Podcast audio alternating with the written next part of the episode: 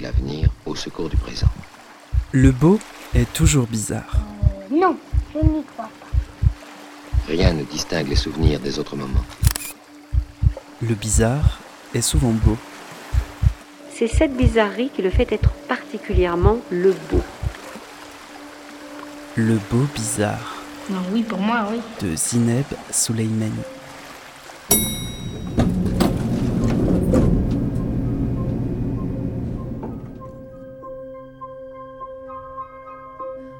Bonjour à toutes et bonjour à tous. Bienvenue dans le Beau Bizarre, un espace sonore libre et hybride. Un espace qui continue de se déplacer et déplacer les points de vue. Et pour cet épisode, nous serons à Amiens.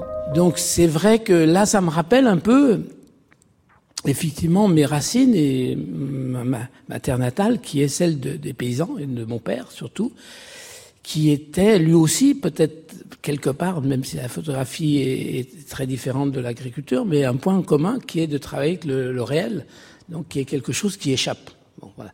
Donc je voyais bien que moi, j'ai toute mon enfance, il était là à dire, bah oui, c'est pas. euh, c'était toujours un peu en retard, c'est malgré toutes les caricatures, et notamment on en a eu beaucoup sur, sur l'agriculture, en retard, en avance, et donc on maîtrise pas. Et c'est vrai qu'il regardait beaucoup les histoires de lune, ce que nous faisons plus maintenant pour faire une photo quand même pas. Peut-être que la lune joue un rôle aussi. hein. Et c'est vrai que voilà, c'est travailler avec le réel, c'est assez décon et c'est déconcertant. Travailler avec le réel est déconcertant, dit Raymond Depardon. Pourtant, nombreux et nombreuses sont les artistes qui s'y frottent, qui aiment glaner les témoignages, ceux de la vraie vie, collecter la parole pour entendre ce qu'elle dit, mais aussi ce qu'elle ne dit pas, prendre pour prétexte la collecte des récits pour permettre la rencontre, les rencontres, récolter des paroles pour tisser des histoires. C'est le procédé qui devient méthode chez l'autrice, comédienne et metteuse en scène Cécile Morel. Pour elle, il n'y a pas de petites histoires, il n'y a que des histoires, une mine d'or de l'intime qui lui permet de faire une œuvre non plus uniquement avec celles et ceux qu'elle rencontre, mais une œuvre d'elle et d'eux. Elle attache une importance rare aux oreilles qui vont venir écouter ces histoires glanées. Elle invente des écrins hospitaliers pour permettre cette écoute et augmenter la rencontre. Car en tirant le fil du récit intime, l'écho qui en revient est souvent politique. Cécile Morel est mon invitée dans ce 62e épisode du Beau Bizarre pour parler de deux de ses projets actuellement en tournée. D'abord La Trouée, une traversée dans la ruralité paysanne depuis le point de vue féminin, l'histoire de corps de femmes dans des corps de ferme, et puis dans De Beaux Draps, une collecte d'armoires et de mémoires pour des récits de tissus qui essuient les colères et drapent les mystères. Mais avant de poser mes questions à Cécile Morel, quelques mots de contexte avec Jérôme Salé, directeur de la Maison du Théâtre d'Amiens. La Maison du Théâtre euh, d'Amiens, bah, c'est un théâtre de ville, euh, je dirais même un théâtre de quartier, dans un quartier qui s'appelle Saint-Leu, à Amiens. Le projet que j'essaye de déployer dans cette petite maison, euh, bah, il s'articule autour des écritures, tout simplement autour de ce qui fait théâtre euh, aujourd'hui. Il n'y a pas la volonté première de, questionner le théâtre, mais forcément, en en donnant à voir des écritures diverses, on questionne le théâtre.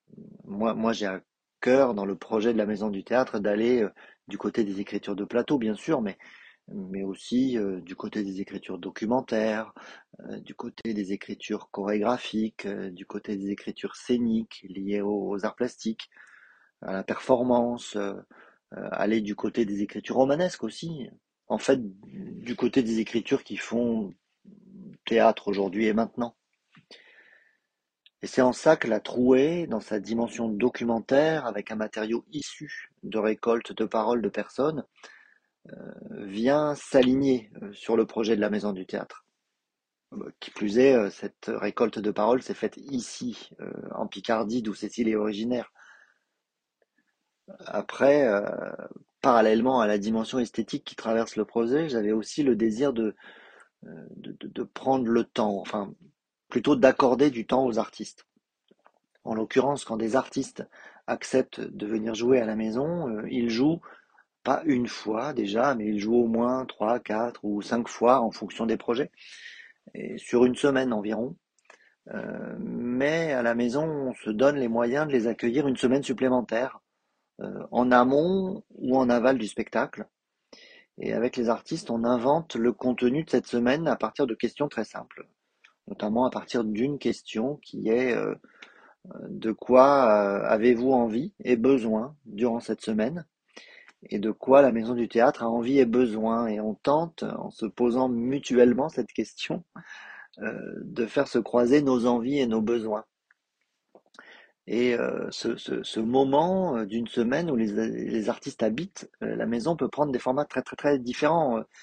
Ça peut aller de proposer une forme courte dans des lieux non dédiés ou dans des lieux culturels amis, euh, jusqu'à prendre un temps pour ébaucher un projet à venir ou euh, avoir un geste de transmission à des jeunes artistes en formation du territoire ou euh, monter un projet d'éducation artistique.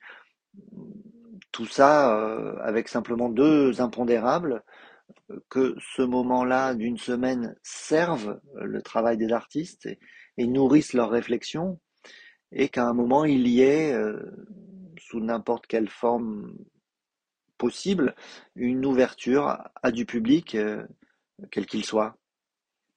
Euh, évidemment, pour la Maison du Théâtre, ça veut dire programmer moins de spectacles. On a en gros une douzaine de titres à l'année, mais mais cela veut pas dire non plus euh, faire moins.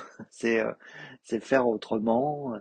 C'est accueillir le public sur des formats qui permettent euh, un lien aux artistes des fois plus simple et moins intimidant peut-être que le plateau. C'est faire découvrir le travail d'un ou d'une artiste ailleurs que lors des représentations c'est essayer de créer tout simplement du lien entre le public, les artistes et les œuvres par des modalités différentes. On essaye de faire du sur-mesure, du, du cas par cas, euh, de l'artisanat, diraient certains, ou, ou de la haute couture, diraient d'autres.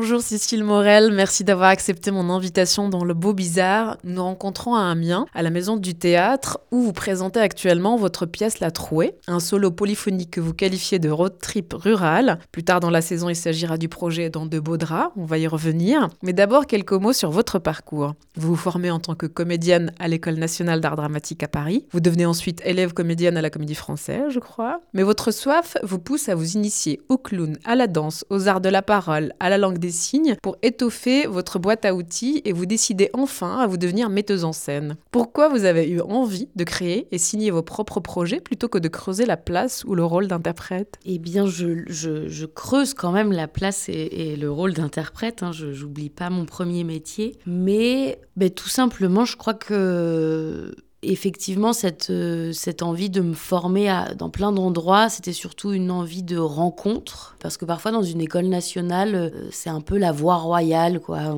On, est tous, euh, on a tous plus ou moins le même âge. On vient pas tous des mêmes horizons, mais quand même, globalement. Et du coup, de faire plein de formations, que ce soit en langue des signes ou j'ai même fait des formations en couture et en patronage. Je fais plus de costumes depuis, hein, mais, mais quand même, il y avait un truc d'aller hum, rencontrer d'autres personnes et donc d'autres univers, d'autres euh, âges. Et quelque part, euh, ça a un peu euh, aussi engagé cette envie de collecter la parole que je fais maintenant. C'est devenu mon mon cœur de métier. J'en avais pas assez juste en tant qu'interprète J'aime beaucoup qu'on m'offre un rôle, qu'on me donne un texte et que je, je, je le triture. Et puis, mais quelque part, oui, j'avais la sensation que moi aussi j'avais des choses à dire. Et vous créez donc votre compagnie Le Compost en 2013. Vous décidez de l'installer ici dans la région des Hauts-de-France. J'ai cherché un sens au mot compost et je suis tombée sur cette définition.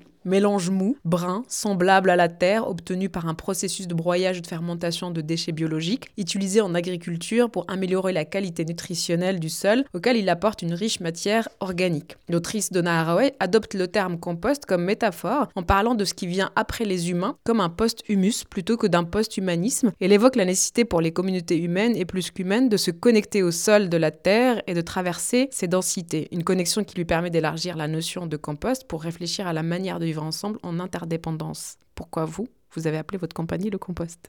Il y a un, petit clin d'œil euh, au monde paysan, parce que je viens de là. Euh, et puis il y avait aussi cette idée que ben, je suis partie des Hauts-de-France pour aller faire mes études à Paris, donc, et qu'à un moment donné, ça me manquait.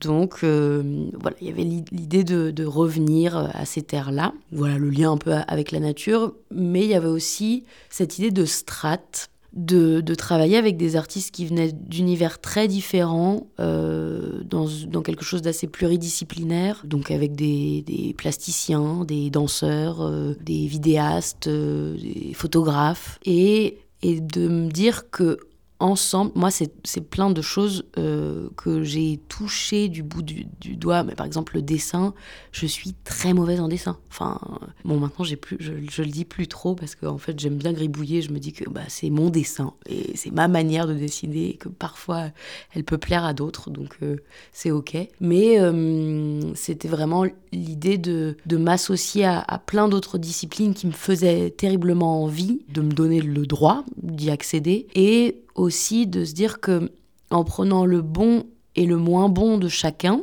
donc peut-être là dans, ta définition il y a, du mou, je sais pas si si euh, si de prendre le mou de chacun, mais en tout cas de prendre bah oui tout, tout ce qu'on sait faire et en même temps tout ce qu'on ne sait pas faire ou en tout cas qu'on a envie de faire euh, sans pouvoir se dire ben euh, c'est bon si t'as qu'à m'embaucher parce que ça je sais le faire. Ben non c'est ok de dire euh, ben ça j'ai terriblement envie d'y aller et donne-moi la possibilité de ça. Donc voilà je me suis dit si on prend le bon et le mauvais de chacun qu'on les met dans une boîte noire donc dans un compost quoi ou une boîte blanche parce que maintenant on va un peu dans la rue aussi mais donc sur un plateau de théâtre qu'on les met ensemble plusieurs moments ça chauffe ça chauffe il y a, y a de l'ébullition quoi.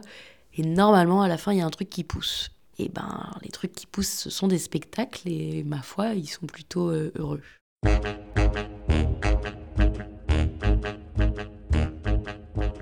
Il était une fois l'histoire d'une tiote picarde qui voulait travailler dans la culture comme sa grand-mère paysanne, mais pas dans un champ de patates, non, plutôt sur un plateau de théâtre. Voilà que, botte aux pieds, elle file à la capitale, de main terreuse, main treilleuse, elle devient main conteuse, main signante, main autrice, main cherchant l'horizon parmi les hautes tours des immeubles citadins. Voilà que les bottes s'usent sur le bitume parisien. Les bottes brûlent les planches. Les bottes veulent rebrousser chemin, retourner dans le pays de l'enfance, retourner dans la ferme de sa grand-mère et faire du théâtre pour ceux de là-bas, ceux de chez moi. Alors, les mains créent la compagnie Le Compost collecte de paroles, écriture contemporaine, à destination des publics éloignés, engagement pédagogique, artiste pluridisciplinaire. En 2019, elle débute la création La Trouée, solo sur la ruralité. Trouée, nom féminin. Large ouverture qui permet le passage ou qui laisse voir. La Trouée, jeune femme, revenant au pays et tentant de répondre à la question pourquoi ici plutôt qu'ailleurs?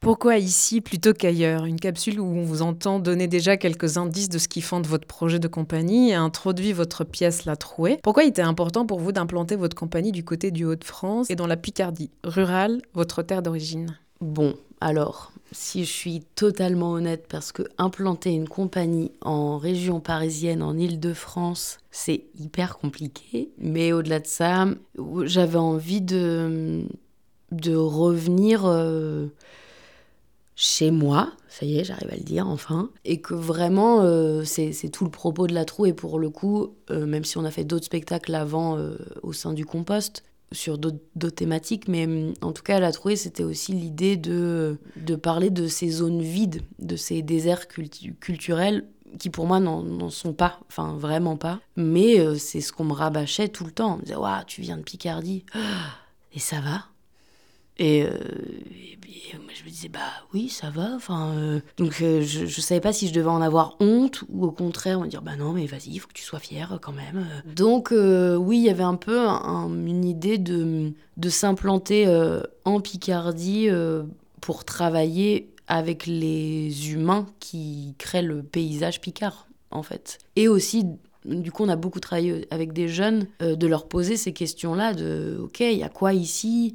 Euh, c'est quoi être picard? Ça veut dire quoi euh, être C'est encore différent. Là, on est à la Maison du Théâtre à Amiens, euh, donc dans la Somme, c'est très différent que de grandir dans l'Aisne, en fait. C'est pas les mêmes habitants, c'est pas le même lien à ce mot, la, terre picarde. c'est pas le même rapport ni à l'accent ni à la langue. On est beaucoup plus proche de Paris, mais en fait, on y va carrément moins. C'est pas les mêmes tailles de ville aussi, bien sûr, mais voilà, euh, moi je, sais que de là d'où je viens, il y a vraiment un côté, euh, il y a rien, euh, il se passe rien, et, et si on ne met pas en place des actions pour juste ouvrir les yeux et dire mais si, il n'y a pas rien, il y, a déjà un paysage, il y a des gens qui habitent ici, et puis en fait culturellement c'est en train de se bouger, c'est pas vrai, mais voilà, c'était un peu l'idée de mettre ma toute petite pierre euh, à, porter un autre regard, une autre attention. Vous avez entamé votre projet La Trouée en 2019 avec ce procédé qui devient donc méthode chez vous, qui est la récolte des récits. Vous donnez une grande place au témoignage grâce au travail immersif que vous initiez avec les habitants des territoires que vous traversez. Qu'est-ce qui se joue pour vous avec ce matériau pétri du réel? Ça me fait penser à, à cette phrase de Raymond Depardon qui dit Travailler avec le réel, c'est déconcertant. C'est comment?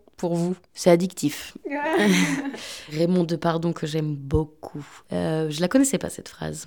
Mais c'est vrai, c'est aussi un peu euh, déconcertant mais je crois que quand même, moi, ça me fascine. Enfin, vraiment, je pense que c'est pour ça que l'addiction, euh, je crois que c'est le bon terme, hein, euh, que ce soit pour La Trouée ou pour de Baudra le prochain. Et d'ailleurs, on commence le spectacle en, avec Laetitia en disant euh, Mais stop, on en a trop en fait. Moi, j'ai plus de place à l'intérieur. Je, je, sais pas comment tu fais, mais, mais là, il faut qu'on s'arrête, il faut qu'on arrête d'aller en récolter. Bon, puis au final et ben rien ne peut nous en empêcher, on continue, on continue, on continue. Et pour la trouée, c'est la même chose. J'ai fait plus de 40 entretiens en ferme pour construire ce spectacle. Et il dure qu'une heure 25 donc bien sûr tout n'a pas pu être mis dans ce spectacle. Et donc il y a d'autres formes qui se créent pour répondre et aux attentes du territoire et aussi euh, aux collectes. Parce que bah en fait euh, donner sa parole c'est pas rien euh, et faire parler c'est pas rien non plus. Donc il y a vraiment aussi un petit challenge en fait à chaque fois de travailler avec, euh, avec euh, des histoires du quotidien.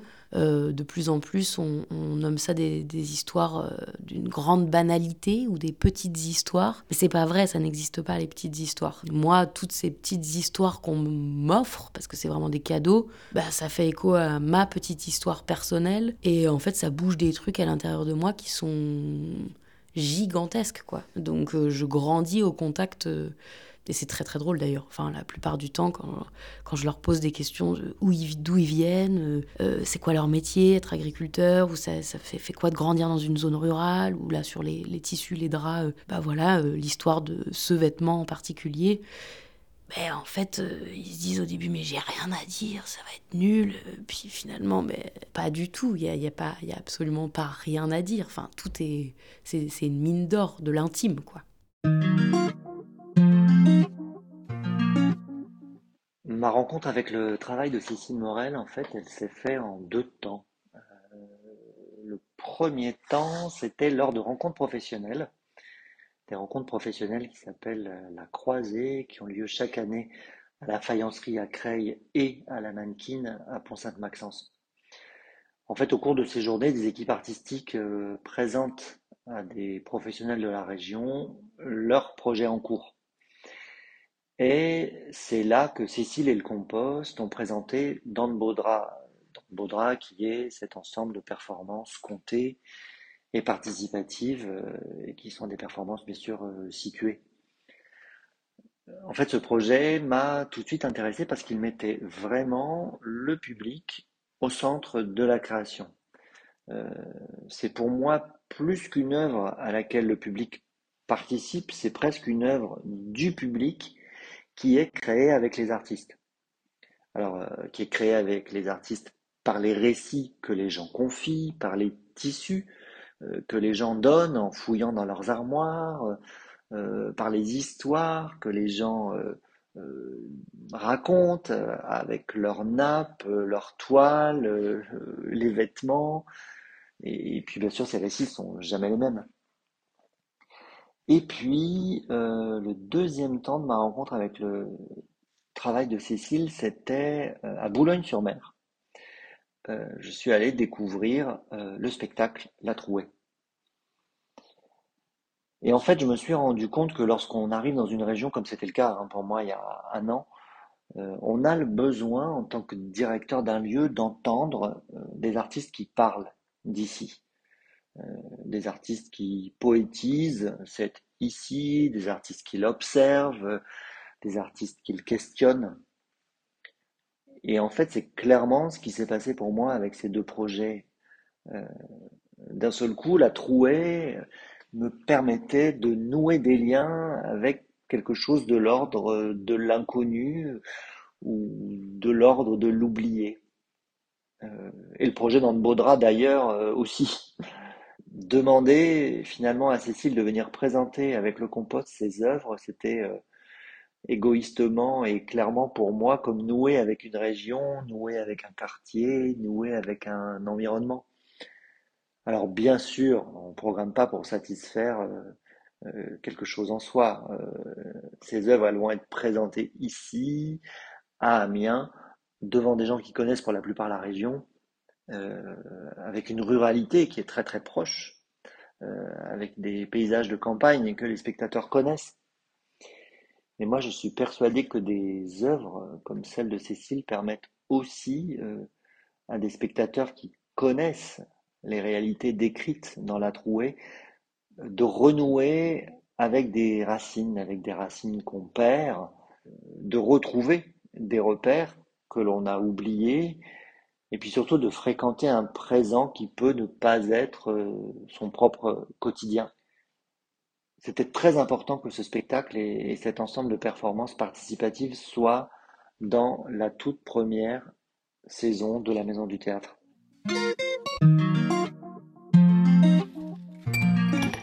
Je le disais plus tôt, nous nous rencontrons à la Maison du Théâtre euh, à Amiens. Dans la saison, vous fait une jolie place avec plusieurs occurrences. Ici, la parole de son directeur Jérôme Salé, qui signe cette année sa première saison. Comment vous recevez ces paroles? Le fait qu'à travers vos œuvres, il se connecte au paysage et aux réalités d'ici, lui qui n'est pas d'ici. C'est pas vrai, il n'est pas vraiment euh, pas d'ici. Et il le dit d'ailleurs. Il dit Moi, c'est un endroit que je connais pas, ou en tout cas que j'avais décidé d'oublier, peut-être. Et d'ailleurs, c'est très beau, ce retour. Lui aussi, il en opère un, en fait ben, Je me rends compte que j'ai beaucoup de chance. Euh, je le savais déjà, mais oui, j'ai beaucoup de chance euh, de pouvoir être euh, présente sur ce territoire et de manière plus large avec les, institutions. Enfin, je, sens que ce retour aux sources, ben, il est plutôt très, ouais, très joyeux, quoi, en fait. bien sûr que parfois, c'est des réalités qui ne le sont pas. Après, je pense être quelqu'un qui a beaucoup d'humour, donc euh, c'est quand même globalement ce que retiennent les gens, mais il y a aussi des passages euh, qui sont euh, très francs du collier, quoi. Je mâche pas mes mots, je pense que réellement j'ai détesté cet endroit tout autant que je l'ai aimé. Bah ouais, non, je suis très heureuse de pouvoir développer toutes ces, tous, tous, ces spectacles. J'arrive pas à dire œuvre, mais J'ai l'impression que je vais mourir bientôt si je dis ça. Euh, mais, euh, et oui, je, je, je, je crois qu'il a profondément raison euh, dans l'idée qu'on n'est pas obligé d'être d'ici, de la Picardie ou des Hauts-de-France ou même d'une zone rurale pour avoir besoin de se souvenir, en fait je crois, vraiment. Mais dans ce qu'il dit là, Jérôme, il y a cette jolie idée de s'ancrer dans un territoire en découvrant des œuvres aussi. Et dans La Trouée, une des questions que vous posez, et qui n'est pas liée, mais enfin, elle le devient pour moi, est-ce que les paysages traversés pendant l'enfance sont encore ancrés en nous? C'est quoi cette question? Eh ben, moi, j'ai... souvent euh, les metteurs en scène euh, ou metteuses en scène avec qui euh, j'ai travaillé sur ce projet ou les, les, aides à la dramaturgie, à l'écriture, m'ont dit mais c'est une fausse question. Tu sais très bien que les paysages que tu as traversés pendant l'enfance, ils sont encore ancrés en toi. C'est pas vrai. Tu as juste besoin de la poser pour, pour aller creuser et pour te donner le droit d'aller poser la question aux autres. Mais oui, je pense que forcément, en tout cas moi sur un plateau, Je joue avec euh, toutes les figures locales que j'ai épiées pendant mon enfance. Je joue avec ma grand-mère, euh, même si là, dans la trouée, oui, concrètement, elle est là, euh, je l'incarne. Mais très souvent, oui, je joue avec les jeux de l'enfance, je joue, je joue avec les paysages dans lesquels je me suis promenée, je joue avec la tristesse que j'ai pu ressentir adolescente, comme mille autres adolescentes dans une forêt, à me dire, oh là là, mais euh, qu'est-ce que je vais faire de ma vie plus tard? Enfin voilà, je joue avec tout ça, bien sûr. Donc euh, je pense pas que tout peut s'effacer, mais oui, euh, c'est sûr que les paysages picards, donc ces grandes plaines, en fait, j'en rigole un peu dans la trouée en disant oui, bah la Picardie, euh, c'est plat, il fait froid et il pleut. Bon, bah voilà, on abat les gros clichés, mais qui sont un peu vrais. Hein. En mettant ça directement, euh, voilà, cet imaginaire qu'on a sur la Picardie, et en travaillant avec ces paysages-là, euh, ces grandes plaines, mais en allant voir ailleurs, parce que moi, il y a des collègues que j'ai menés aussi à Montpellier, en Bretagne, dans les Deux-Sèvres. Enfin voilà, j'ai un peu bougé partout en France pour comprendre mon ici. Je me suis dit qu'il fallait que j'aille voir ailleurs. Et bah, c'est vrai que je me suis retrouvée parfois bah, devant des grandes montagnes ou euh, des, terres rouges, hyper telluriques, euh, au lac du Salagou par exemple, dans le sud, et où on me disait c'est beau, hein. Et je me disais euh, oui, ouais, ouais. Hmm. Et, en, fait, je me rendais compte que oui, je trouvais ça beau, mais que ça me faisait rien, quoi. Enfin, ou, au contraire, que ça m'étouffait, que ça m'angoissait, que les plaines me manquaient. Et c'est à ce moment-là où je me dis, waouh, je fais un spectacle là-dessus, et je me rends compte à quel point, euh, bah oui, j'y suis attachée, quoi. Elle, par terre. Elle, petite boule de poussière. Elle, un pas à gauche elle en pas à droite, sa hanche se déboîte. Elle, la traite du matin, elle femme de ferme, elle femme de rien. L'entorche allumée s'en va faire rêver au cœur de la nuit où ses larmes ont-elles fui. Elle, l'oreille de leurs sanglots, elle les écoute sans dire un mot. On ne pleure pas quand on s'appelle Madeleine, on ravale sa peine. Elle, à la mort du mari, pas une larme n'est sortie.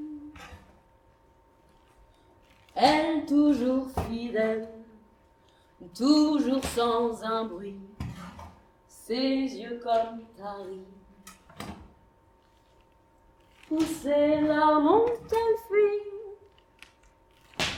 Tu vois, moi, Cécile, j'ouvre ma fenêtre et je vois mes vagues qui vont au pré. J'ai jamais la même carte postale derrière mes volets. C'est toujours différent.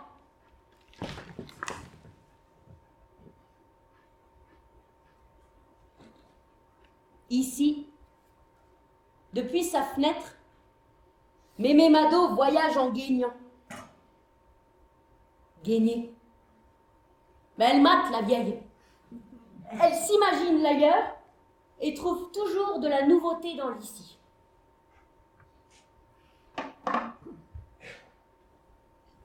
Ici, la Picardie. Plat froid, pluie. Et puis il y a Mémé Mado. Ses blouses à fleurs et ses Viens, mère, viens Un extrait de votre spectacle l'a troué avec ce passage où vous convoquez justement la figure de votre grand-mère, Mémé Mado. Un passage qui arrive après un tissage de plusieurs récits de femmes rencontrées et que vous incarnez dans ce seul en scène. Derrière cet extrait, des thématiques importantes se dégagent pour moi, je trouve. D'abord le récit d'une ruralité paysanne depuis le point de vue féminin, et puis cette réalité révélée de la non-reconnaissance du statut de la femme dans l'organisation d'une ferme, la dureté, enfin, des rapports et des vies. Des vies qui ne sont en fait que de travail quotidien, même si on s'autorise la rêverie depuis sa fenêtre pour renouveler le paysage. À quel moment était devenu évident pour vous que cette histoire devait être racontée depuis le point de vue féminin? En fait, de convoquer euh, la famille et euh, mon regard euh, mélangé d'enfant sur cette ferme familiale et aussi mon regard d'adulte qui en comment je peux le dire en reparcourant euh, voilà tous ces souvenirs d'enfance dans la ferme d'un seul coup euh, bah, il y avait des sujets oui euh, beaucoup plus forts de l'ordre de la violence que j'avais pu percevoir quand j'étais enfant mais en le mettant sur un bout de papier et en écrivant un texte de théâtre d'un seul coup je me suis dit ah ouais en fait c'est là ok tu l'as toujours vu et et t'en as jamais parlé bon ok. Bon, ça fait un peu spectacle psy là d'un seul coup mais mais en tout cas, voilà, il y avait euh, cette, euh, idée de d'abord commencer par moi, qui je suis dans cette ruralité-là, quelles origines paysannes je porte, est-ce que j'ai encore le droit de les porter d'ailleurs, parce qu'en fait, moi, mes parents, ils n'ont pas repris la ferme euh, familiale, donc ça saute une génération, et en même temps, j'y ai passé tellement de temps que j'ai l'impression quand même d'en faire partie, et en même temps, bah voilà, j'ai écrit tout ce texte-là sur mon rapport entre le, regard enfantin et, le regard de femme euh, là, euh, que je suis maintenant. Et puis, euh, je suis allée questionner ma grand-mère sur son métier.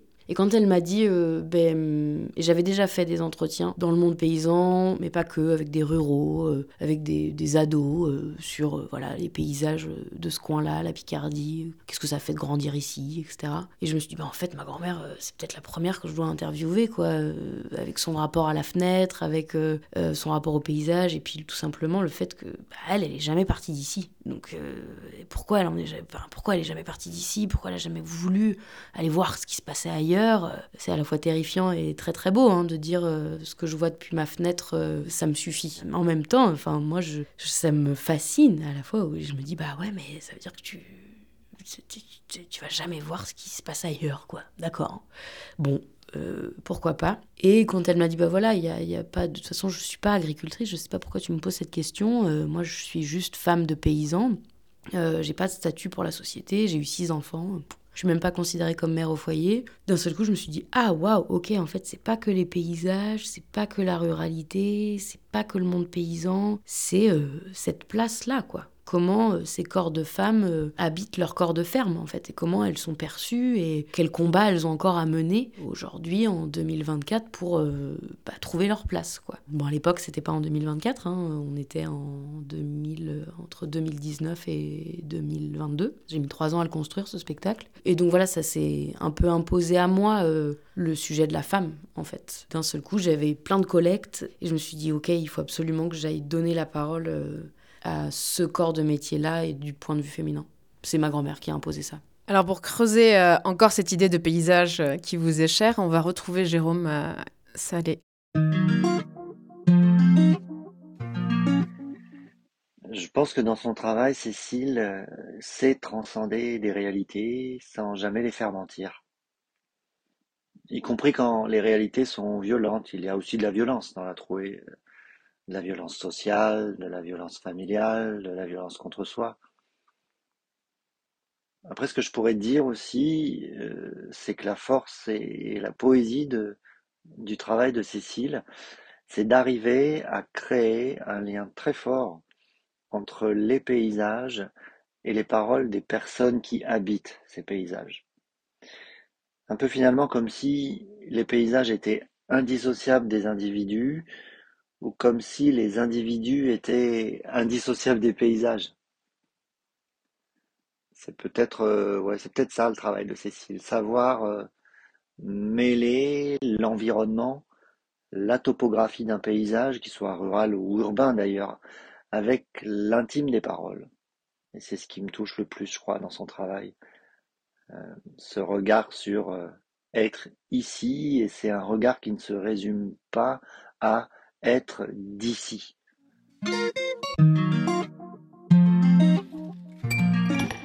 Alors on est parti avec la question pourquoi ici plutôt qu'ailleurs? Jérôme pousse l'idée un peu plus loin, être ici et ne pas uniquement être d'ici. Comment ce projet est venu déplacer votre propre appartenance à ce paysage d'ici? Euh, C'est une question difficile. Euh, et, et, Jérôme y répond tellement bien. Enfin, je ne sais pas quelle question tu lui as posée, mais en tout cas, je me suis dit waouh, dis donc, belle synthèse. Mais c'est vrai que moi, j'ai pour habitude de dire que quand je rentre en collecte de paroles, et d'ailleurs j'ai du mal à dire collecte de paroles parce qu'en vrai, euh, parfois c'est plus le corps qui m'intéresse.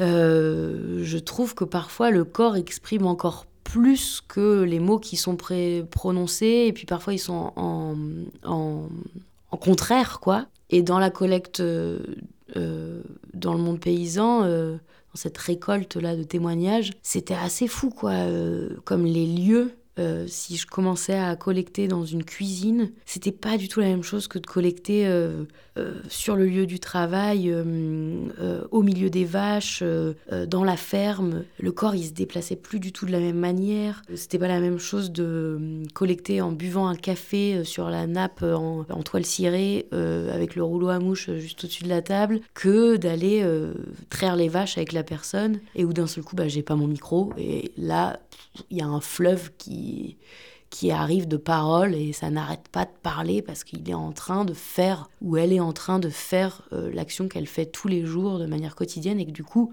c'est fluide. Il y a, y a, un stress en moins. Euh, elle est peut-être parce qu'elle est avec les bêtes, parce que bon voilà donc il y, a y a quelque chose où je me dis c'est très difficile de de dissocier euh, corps et parole. En tout cas moi dans mon travail j'y arrive pas. Et donc cette question d'appartenance moi, je ne sais pas euh, si j'appartiens euh, à la Picardie, euh, si je suis d'ici ou si je suis ici. Certainement un peu des deux, bien sûr. et en même temps, j'ai l'impression que toutes les personnes que j'ai rencontrées, qui viennent d'ailleurs, bah, ils sont aussi un peu à, maintenant un peu à moi, quoi. enfin, je crois que c'est Montaigne qui dit ça. Waouh, je vais faire mon intello là. Mais euh, il dit euh, la parole est à moitié à, hum, celui qui la donne et à, celui à moitié à celui qui l'écoute. Quelque part, bah oui, à un moment donné, euh, quand on me confie une histoire, quelle qu'elle soit, un moment. Mais c'est peut-être une déformation de, de, en tant qu'artiste-interprète, tu vois. On te donne des textes et du coup, il faut les faire. On, dit ça, il faut les faire siens. Euh, euh, donc peut-être qu'à un moment donné, euh, c'est presque un peu dangereux, quoi, mais il y a un côté un peu schizophrénique de me dire, bon, en fait, toutes les paroles que j'ai récoltées à côté de Montpellier, peut-être que je suis un peu de Montpellier maintenant. Bon, je suis pas hyper convaincue de ça non plus, mais, mais quand même, je crois que oui, et puis il y a aussi autre chose, c'est euh, on me l'a donné au tout début de la collecte. Euh, il y a un, agriculteur qui m'a dit euh, mais tu sais et d'ailleurs je le dis dans la trouée mais tu sais la terre elle influence le caractère. Si par exemple ta grand-mère elle avait des vaches laitières, je fais oui. Donc elle se tient se tient pas bien droite parce qu'à force de, de porter les seaux de lait, elle est courbée. Euh, oui, bah, peut-être à cause de ça, oui. Puis tu vois aussi, euh, euh, elle a la peau blanche, non? Parce que le lait, ça donne un bon teint. donc, et puis il y a des gens, ils ont des terres ultra dures. Alors leur caractère, du coup, ils se forgent dans la terre, ils n'arrivent pas à la cultiver, donc ils deviennent durs, ils deviennent âpres, comme la terre. Et en fait, j'ai trouvé ça assez beau qu'ils décrivent le corps de métier, enfin le métier, le... parce qu'il y a mille façons d'être agriculteur et agricultrice d'ailleurs, mais euh, tout comme il y a mille façons d'être comédien et d'être comédienne. Enfin, donc, euh, oui, je crois que quand même euh, les lieux qu'on arpente et les gens qu'on rencontre et même la météo, bah oui, je crois que ça influence quand même un peu qui l'on est, d'où l'on vient et où est-ce qu'on veut aller. Ouais. Je voudrais que l'on parle maintenant de votre projet dans De Beaux mais on écoute d'abord cette première capsule Euh, je m'appelle Laetitia Troussel-Dubert. Je suis conteuse autrice, euh, je raconte des histoires, je collecte des histoires et je dirige la compagnie Banana Tragédie. Euh, et en fait, j'ai rencontré Cécile quand on a commencé le conte, toutes les deux à la Maison du Conte de Chevilly-la-Rue. On a fait une formation qui est d'ailleurs assez exceptionnelle, qui s'appelle le Labo du Conte. Et, euh, et en fait, on travaillait à sortir le conte des placards de l'enfance, des histoires de grand-mère, à le dépoussiérer, à lui donner un petit coup de fouet et à voir comment ces histoires qui nous précèdent, en fait, elles sont aussi hyper contemporaines. Et on s'est bien entendu parce que Cécile et moi, on s'est rendu compte qu'on aimait travailler avec l'autre déjà, avec d'autres pratiques artistiques, mais aussi avec la parole des autres. Euh, c'est-à-dire euh, rencontrer, être dans l'échange et voir comment ces récits plus intimes, plus personnels, en fait, on pouvait aussi les amplifier pour en faire euh, des spectacles, des, narrations qui nous touchent toutes et tous. Donc suite à ça, Cécile m'a proposé un projet. Elle travaillait dans l'Oise sur une résidence longue de territoire comme elle aime les faire, et elle m'a proposé, enfin, elle m'a dit, écoute, est-ce que tu pourrais pas me proposer une manière de rentrer en contact avec les habitantes, une thématique? Et moi, j'ai une obsession pour le tissu. J'ai une obsession pour le tissu vraiment dans son imperfection, dans ses taches, ses trous, euh, ses traces, euh, ses odeurs, euh, tout ce qui fait qu'il attrape et qu'il agrippe des souvenirs des personnes qui, l'accompagnaient parfois un peu fantomatiques. Et je lui ai proposé ça et on a commencé à, les collecter comme ça sur les routes de l'Oise et on s'est dit tiens mais c'est fou parce qu'en fait ça rallie énormément de monde parce que tout le monde porte des tissus, moi là je suis habillée, on dort dans des draps, on mange sur une nappe, etc. Et c'est comme ça que le projet d'Anne-Baudra est né. Et c'est aussi ce qui me touche dans le travail avec Cécile et dans la manière dont elle travaille de manière générale, c'est que c'est qu'en fait tout son travail part de la rencontre. Euh, ça part toujours de l'autre. Elle pense toujours à partir du public, à partir de l'oreille qui va recevoir ce récit. Et comment est-ce que ça va être perçu? Donc moi, c'est ça que j'ai beaucoup apprécié et c'est aussi ça qui m'a fait grandir dans ce, dans ce travail-là parce que dans le Baudras, c'est intégralement composé de collectes de paroles avec certes des mythes qui traversent ce spectacle, euh, mais c'est écrit à partir de nos histoires euh, personnelles et, euh, et intimes. Donc ce qui fait que comme on est très avide et, gourmande d'amplifier et d'augmenter notre baluchon, là on a commencé donc dans l'Oise, on est dans l'Aisne, on va être beaucoup euh, dans la Somme, à Amiens, mais on, on, est, on va aussi aller jusqu'en Tunisie, en Auvergne, etc., pour arriver à glaner toutes ces histoires.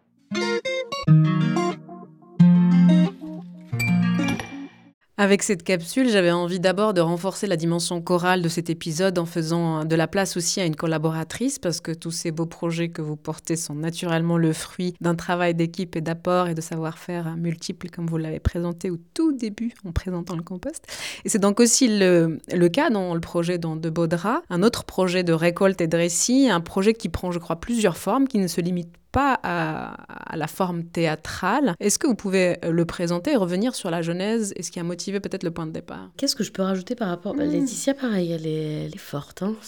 Jérôme et Laetitia sont très très forts pour... Euh, pour synthétiser euh, ce que moi je suis vraiment pas douée pour faire ça. C'est pour ça que voilà, je, je, je m'associe à d'autres artistes qui sont, qui sont plus forts là-dedans. Dans Baudra, effectivement, euh, c'est une série de performances participatives euh, autour du conte et euh, des récits que peuvent contenir les tissus parce que euh, moi souvent je dis euh, bah, c'est quand même assez rare qu'on se promène nu dans la rue ou alors c'est qu'on a vraiment un grain et ça peut être intéressant aussi mais bon. Euh, et donc on a forcément tous une histoire de tissu à raconter de vêtements de et même quand on n'a pas d'histoire et qu'on dit bah non mais moi de toute façon je n'achète pas de vêtements de toute façon je fais pas attention à la manière dont je m'habille ben, c'est déjà une histoire en fait de pas faire attention euh, un style vestimentaire, parce que quand même, ce qu'on porte euh, dit beaucoup de nous. Dans la trouée, par exemple, quand je mets la blouse de ma grand-mère euh, à fleurs, et ben très souvent, on me dit Mais c'est à elle vraiment? Mais oui, c'est à elle vraiment. Ah ouais, ok. Oh, ma mère, elle mettait les mêmes. Ou ma enfin, donc, bien sûr qu'il y a quelque chose qui se transmet, en fait, malgré nous. Et que du coup, le, tissu, oui, c'est vraiment un vecteur pour aller chercher du récit intime. Et moi, souvent, on dit que le tissu, c'est la première frontière entre mon intimité et celle de l'autre. Et c'est ce qu'on constate dans ces performances. C'est que vraiment, euh, dès qu'on commence à tirer le fil, sans mauvais jeu de mots, euh, d'une histoire, euh, il y a y a, oui, tous des balles, quoi. Enfin, on a des, indices euh, sur la vie des gens, euh, sur la vie des... Là, on l'a fait avec des ados. Euh, bah, effectivement, une, une, tache verte sur les genoux, ça nous donne déjà un indice de ce qui s'est passé le dimanche. certainement qu'il faisait beau et certainement qu'il est allé jouer dans, dans le pré d'à côté ou dans le jardin public d'à côté. Donc voilà, ça donne quand même des indices, encore une fois, sur notre lien entre tissu, tissu et le paysage, euh, tissu et lieu qu'on habite. Donc voilà, euh, dans, dans de Baudras, c'est euh, une série de performances surtout pour tisser des liens et aller à la rencontre. Donc on a plein de modalités de collecte différentes en fonction des territoires. C'est pour ça qu'on appelle ça des performances. Il y a vraiment ce rapport bah, à l'espace qu'on va investir, aux personnes qu'on va rencontrer et au temps qu'on va nous laisser sur place. Être dans de beaux draps. Parler chiffon. Tisser des liens. Se draper de mystère. Perdre le fil. Dans de beaux draps est une collecte de mémoires et de placards. Nous partons à la recherche de tissus et des histoires qui y sont associées, nichés dans les plis de ce drap, cachés derrière la tache sur cette nappe ou dans l'accroc de ce rideau. Chaque tissu est un témoin silencieux de nos récits les mieux enfouis. Encore faut-il savoir les faire parler. Première récolte, Clermont de l'Oise et ses alentours, sur le marché du samedi matin, dans les rayons du magasin Emmaüs et à la recherche d'un lavoir. Bah, il, est, il traînait euh, chez moi. Il est, c'est vrai qu'il est, il sait pas quoi faire tout seul, tu vois. Il était sur mon canapé. Je, l'ai consciencieusement mis sur le dos de mon canapé en me disant il faut que je fasse quelque chose de ce tissu. Pas le laisser comme ça. Ce petit carré, qu'est-ce qu'on peut en faire de ce petit carré? Parce qu'il a Sinon, dans ma, dans ma grotte, là, j'ai des... Ça, ça appartenait à ma maman. Ça, c'est vrai. Et ce truc-là, il me va pas. Évidemment, elle était toute fine. Et quand elle le mettait, parce que c'était, euh, tu sais, pour les grandes occasions. Et tu vois, il y a encore y a un peu de mauve quand même. Là. Mhm. Mais c'est un tissu qui est assez. Euh, une veste qui, que je trouve jolie. Alors, j'arrive pas à m'en séparer. Quand tes parents partent, euh, voilà, moi j'avais tout un. Tout le, ça, c'est le moment difficile. Hein. De, de, de, prendre toute l'armoire de tes parents, de ta maman, toutes ces fringues que tu prends un à un de ton placard et tu te rappelles de cette fringue, de ce vêtement que ta maman portait à certaines occasions. Euh. Et c'est terrible de s'en séparer. Donc il y en a plein encore des costumes à droite, à gauche. À chaque fois, ça me fait penser à la mère. Mais euh, voilà, comme c'était son, sa veste d'apparat, dès qu'il y avait des, des, anniversaires ou des, ou des fêtes qu'elle organisait avec ses amis, euh, peut-être aussi au, à l'anniversaire de mon père. Je crois qu'à ses 60 ans, il y a eu une grosse fête, faite sur une péniche où travaillait ma mère. Et là, on avait organisé euh, euh, tout un spectacle pour mon père. Moi, j'avais lu le poème qu'il avait écrit à ma mère quand elle avait 18 ans. Les 18 ans de chiffon, parce que ma mère avait un surnom qui s'appelait Chiffon. Très chic, très élancé, euh, très digne, toujours maquillée, pimpante, et qui aimait les, les jolies fringues. Et on l'appelait Chiffon. C'est vrai que c'est complètement paradoxal. Comment vous procédez à cette récolte? Il faut, j'imagine, réussir à créer de la confiance pour que les personnes vous livrent une part de leur intimité à travers euh, ce genre de récit? Euh, c'est plus facile que dans le monde paysan, pour le coup. Euh, parce que le monde paysan, c'est quand même un monde euh, très taiseux. Et donc, euh, voilà, faut un peu montrer patte blanche, faut faire avec eux pour que ça, ça cause. Donc là, l'idée de confiance, oui, elle, elle est essentielle et ça met du temps. Sur le textile, vraiment, je pense que les gens se font avoir. c'est un sujet, comme le dit Laetitia, c'est un sujet tellement banal et tellement quotidien et où on peut pas y échapper. Enfin, dès qu'on nous dit, mais moi, j'ai rien à dire là-dessus, et qu'on regarde le jean qui est complètement défoncé, il y a des trous partout. Je dis, ah bon, mais t'as rien à dire là-dessus, mais quand même, ton jean. Euh, enfin. Euh, pourquoi tu le mets encore? Ah non, mais lui, il a tout vécu. Euh, j'ai fait de la mécanique avec, j'ai retapé ma maison avec. Euh, je vais euh, presque, je peux faire du sport avec tellement je suis bien dedans. Il a mon empreinte de corps. Et en fait, les gens se font avoir, quoi. Enfin, hum, donc là, c'est un, un, jean mémoire de forme, un jean qui porte des souvenirs. Mais effectivement, dès qu'on ouvre un peu les portes d'un placard, bah ouais, il y a des pans de souvenirs, encore une fois, qui. Et je pense que les gens n'en ont pas conscience. Enfin, tout comme nous au début. Enfin, oui, bien sûr, on a, on a des, on use de procédés. euh, on va broder avec les gens.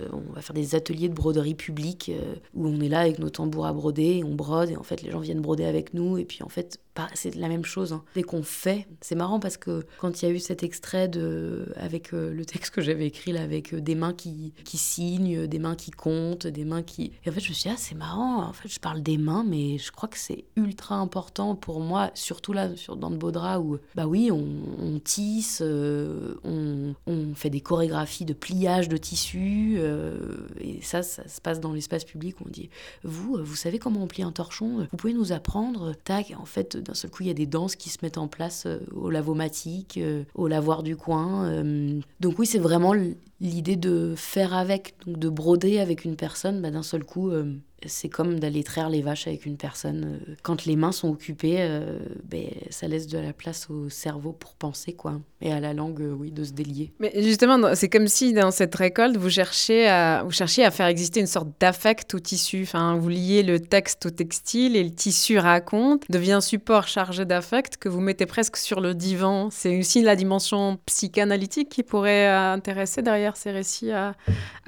chercher? Oui, bah, elle, le dit très bien, Laetitia. euh, en tout cas, on s'attache euh, à faire parler des tissus euh, qui ont une histoire. Enfin, et en fait, c'est tellement large parce que euh, bah, euh, on peut parler de, hum, du style vestimentaire euh, chez des ados, par exemple, et euh, de grands scandales comme un établissement qui refuse l'accès à des jeunes filles étudiantes parce qu'elles ne portent pas de soutien-gorge et que du coup, ben, il y a une révolution qui se met en place, la No Bra révolution, et toutes les filles arrivent sans porter de soutif en disant mais là vous sexualisez le corps de la femme, et donc ça donne lieu à des collectes dans des collèges où d'un seul coup on les fait se questionner sur ok vous êtes pour ou contre l'uniforme vous Euh, euh, pourquoi vous vous habillez comme ça Euh, pourquoi vous avez changé de style mais pourquoi tu mets que des trucs larges alors enfin et que du coup en fait euh, il y a un aspect euh, peut-être pas du, de l'ordre du divan mais hum,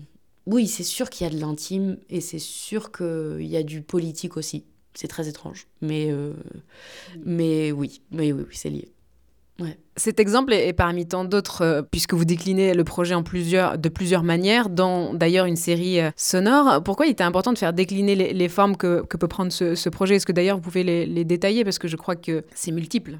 Oui, c'est assez propre euh, au compost en général, euh, parce que pour la trouée, on est en train de créer une bande dessinée. Euh, Il y a pareil des podcasts sonores qui sont écoutables. Il y a toute une série de photographies qui ont été faites. Ben, ça, c'est un peu l'idée quand on rentre en collecte de paroles et quand on va sur le territoire, ben, en fait, on fait appel à des artistes multiples. Effectivement, la trouée, par exemple, c'est un seul en scène. Bon, là, dans Baudra, on est deux, voire trois, parce qu'il y a toujours un artiste qui, qui est associé à, à ces représentations et un artiste qui n'est pas dans le domaine du conte ou de l'oralité. Qui est, donc ça peut être une brodeuse textile, ça peut être un créateur sonore, ça peut être une photographe. Et l'idée euh, de multiplier comme ça les médiums, bon, c'est d'une part parce que voilà ce que je disais au début, euh, moi j'aime beaucoup ça et que j'aime bien la notion euh, plastique aussi dans un spectacle. J'aime bien quand c'est multiple, quand le son se mélange à de l'art plastique, à du jeu pur. Et que ça, ça fait bouger, enfin, un médium fait bouger un autre. Euh, mais c'est aussi parce qu'on est en résidence sur des territoires où il n'y a pas forcément euh, de salles, ou voilà, on appelle ça des opérateurs culturels. Euh, donc il n'y a pas forcément euh, de lieu pour aller euh, faire une représentation avec une boîte noire, un plateau, des lumières. Et donc à un moment donné, quand on est en résidence d'implantation dans ce genre de territoire, bah, il faut s'adapter et au public et, et aux contraintes de ce territoire-là. Donc ça a été vraiment une idée de se dire que, ben, ok, dans Baudra, ce sera que dans l'espace public, parce qu'on a envie que ces histoires intimes et du quotidien, tout le monde puisse nous les raconter. C'était ultra important. Et c'est ce que dit un peu Laetitia, et ça me fait trop plaisir qu'elle dise ça. Moi, j'ai quand même une importance dans mon travail à... hum, Je crois que c'est ma- mon seul moteur, c'est de faire attention au public. Enfin, c'est important pour moi que ça parle à tout le monde, quoi, en fait. À différents moments, bien sûr, euh, dans le spectacle, mais de prendre soin, quoi, cette, cette notion d'accueil, quoi, de, se dire, bah viens, on va passer un moment ensemble, quoi. Et tu vas pas juste t'asseoir sur une chaise et moi, grande interprète, je vais te raconter des histoires. Non, j'ai envie qu'il y ait un lien qui se tisse dans n'importe quelle forme. Donc on multiplie les formes aussi parce qu'il y a des collectes, on peut pas tout dire en 1h25 de spectacle ou en 1h15 sur Dans le Baudra par exemple. Donc, euh, on a besoin qu'il y ait d'autres types d'écrins et de pas les hiérarchiser d'ailleurs. Euh, voilà, il y a des formes qu'on fait dans l'espace public, d'autres où c'est uniquement radiophonique et en podcast sonore. Il y en a d'autres où ce sera juste des livrables, c'est-à-dire euh, des, des, éditions chiffon, on appelle ça, où on va aller écrire des textes sur la collecte et puis on va aller scanner des, des tissus qu'on nous a qu'on nous a prêtés ou qu'on nous a donnés, puis on crée une sorte de mini bande dessinée de mini euh, fanzines pour que les gens puissent y avoir accès autre que par le spectacle vivant. Alors Laetitia justement parlait tout à l'heure d'un grand banquet que vous allez déployer en juin au quartier Saint-Leu ici à Amiens. Est-ce que vous pouvez nous en dire deux mots si vous savez déjà à quoi ça va ressembler? Alors, euh, on, va... Euh, bon déjà on a des stages avec les habitants et les habitantes pour travailler avec eux autour d'une chorégraphie de, de, de, tissus, de torchons, de serviettes, de pliage. Et puis on a aussi toute une partie art plastique, broderie on va faire appel à des compagnies, on va inviter euh, pour qu'il y ait d'autres spectacles que dans le Baudra euh, qui soient joués pendant ce week-end euh, du 1er et 2 juin. Et puis nous, on va coordonner quand même toute cette partie dans l'espace public ben, d'un banquet avec des nappes reconstituées. On va sûrement avoir des danses de tablier, on va sûrement... Mais tout ça, on va le créer avec les habitants là, la semaine prochaine, lors d'un stage, et puis en avril, et puis en mai. On a en tout un mois, euh, bout à bout, de travail euh, dans le quartier euh, pour, pour et jouer dans le Baudra et collecter la parole. Donc il y aura sûrement une sorte de radio ambulante, ou en tout cas on pourra écouter les sons collectés dans ce quartier de Saint-Leu et dans Amiens en général. Ah, je crois que Jérôme a une question pour vous. Dis-moi Cécile, si tu faisais un road trip urbain, il aurait lieu où? Dans quelle ville? Dans quel pays? Sur quel continent? Oh là là là là là là. Euh, je crois que. Ah, c'est dur. Euh... Bon, alors, je dis ce qui me vient euh, là, direct. Je pense que. Mais c'est plutôt. En fait, c'est un rêve perso, mais j'aimerais bien aller à Montréal. Donc, du coup, je me dis que. Mais c'est peut-être un peu trop carré, un peu comme à New York, quoi. Un truc. Bah, je sais pas. Si. À Bruxelles. Bah ouais. Et pourquoi? Parce que je suis un peu belge. Mon père, il est belge, alors du coup, je me dis euh, peut-être que j'aime bien les frites. Non, je sais pas. Franchement, je trouve que c'est très dur comme question. en tout cas, avec la Belgique, euh, il y a de nouveau un attachement. Oui. Oui, oui, euh, c'est vrai que j'ai pas choisi Shanghai ou, euh, euh, ou au Japon. Ah ouais, mais je, suis déjà allée au Japon, donc je sais pas. Je, je, la trouve très très dure la question, Jérôme. Je suis désolée. J'arrive pas à y répondre, peut-être parce que je suis pas une citadine, citadine née, en fait. Voilà, c'est tout. Eh ben, on va quand même laisser la dernière question à Laetitia plutôt. Et la question que j'aimerais bien poser à Cécile, c'est qu'est-ce qui lui plaît le plus dans ce métier? Parce que souvent avec Cécile, on se regarde et on se dit, waouh, on un drôle de métier quand même. Parce que c'est vrai que c'est pas rien de passer euh, des, jours et des semaines à euh, écouter, à absorber, à agglomérer des récits de, vie, des choses parfois très intimes, les digérer, essayer d'en faire une matière plus personnelle, de la réécrire et de la colporter. Euh, donc je voudrais savoir qu'est-ce qui lui plaît le plus là-dedans? Qu'est-ce qui fait qu'elle continue à avoir aussi toujours cette curiosité renouvelée de l'autre et de son histoire? Ah là là, je vais décevoir tout le monde. Mais euh, moi, j'aime jouer. Donc, euh, enfin, non, c'est en deux temps. J'aime euh, jouer et j'aime le temps d'après. C'est-à-dire que, bien sûr, je le disais, je suis complètement addict à la collecte de paroles, à la rencontre. et si ça peut me déplacer et m'emmener dans des endroits ou avec des personnes où je connais absolument pas le métier, c'est encore mieux. Mais euh, j'aime quand même euh, la phase euh, où ouais, je peux l'interpréter, où je peux m'amuser là-dedans et où je peux en rajouter, ou au contraire, oui, les, faire miens, quoi, tous ces personnages-là. Mais j'aime encore plus le temps d'après. non pas le moment des saluts, hein, je suis pas comme ça non plus, mais, mais le moment où, pour moi, si ça vraiment, si, si on était là ensemble, logiquement, il y a envie de rencontre après. Enfin, j'ai l'impression que c'est ça ce que ça procure le théâtre. Quoi. Il, y a ce truc de, oui, bien sûr, on, on, a déployé un récit, mais du coup, ça en a déployé d'autres à l'intérieur du spectateur. Et moi, j'aime trop quand on vient me les donner. quoi. Et, souvent, il y a des gens qui disent, ah, j'ai pas osé, j'ai pas osé. Et je suis là, bah si, mais c'est tellement... Enfin, pour moi, il n'y a pas meilleur... Euh, c'est mieux que des applaudissements, quoi. C'est vraiment ce temps d'après, euh, c'est presque un deuxième spectacle. C'est assez épuisant et éprouvant, mais, euh, mais quand même je l'aime bien. J'aime bien ce temps-là. La Trouée sera présentée le 14 mars 2024 dans le cadre du festival Cabaret des Curiosités du Phénix. Dans de beaux sera présenté le premier week-end du mois de juin dans le cadre du banquet organisé par la Maison du Théâtre d'Amiens. C'était Le Beau Bizarre, un podcast du studio indépendant Audio Sauti, disponible sur les plateformes d'écoute. Et si vous appréciez ce travail, sachez qu'il est désormais possible de le soutenir. Vous trouverez le lien Tipeee dans la bio. Merci de votre soutien et merci de votre écoute.